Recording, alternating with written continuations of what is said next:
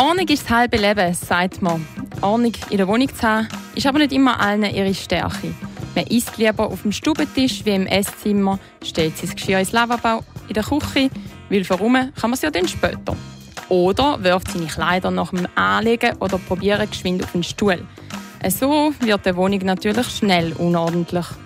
Pünktlich zur neuen HSG-Saison, wo sich alle neuen Studenten in St. Gallen wieder zurechtfinden und in Wege suchen, haben wir von Mamis Tipps geholt, wie man die eigenen vier Wände aufgeräumt behalten das Brünneli im Lavabo ausputzen und den Hahn trocknen. Das gleiche mit der Dusche.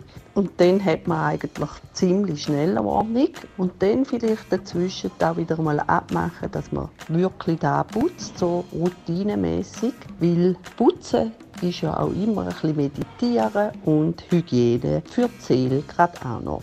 Wenn man diese kleinen Sachen schnell erledigt, bringt das schon mal eine gewisse Ordnung in die Wohnung.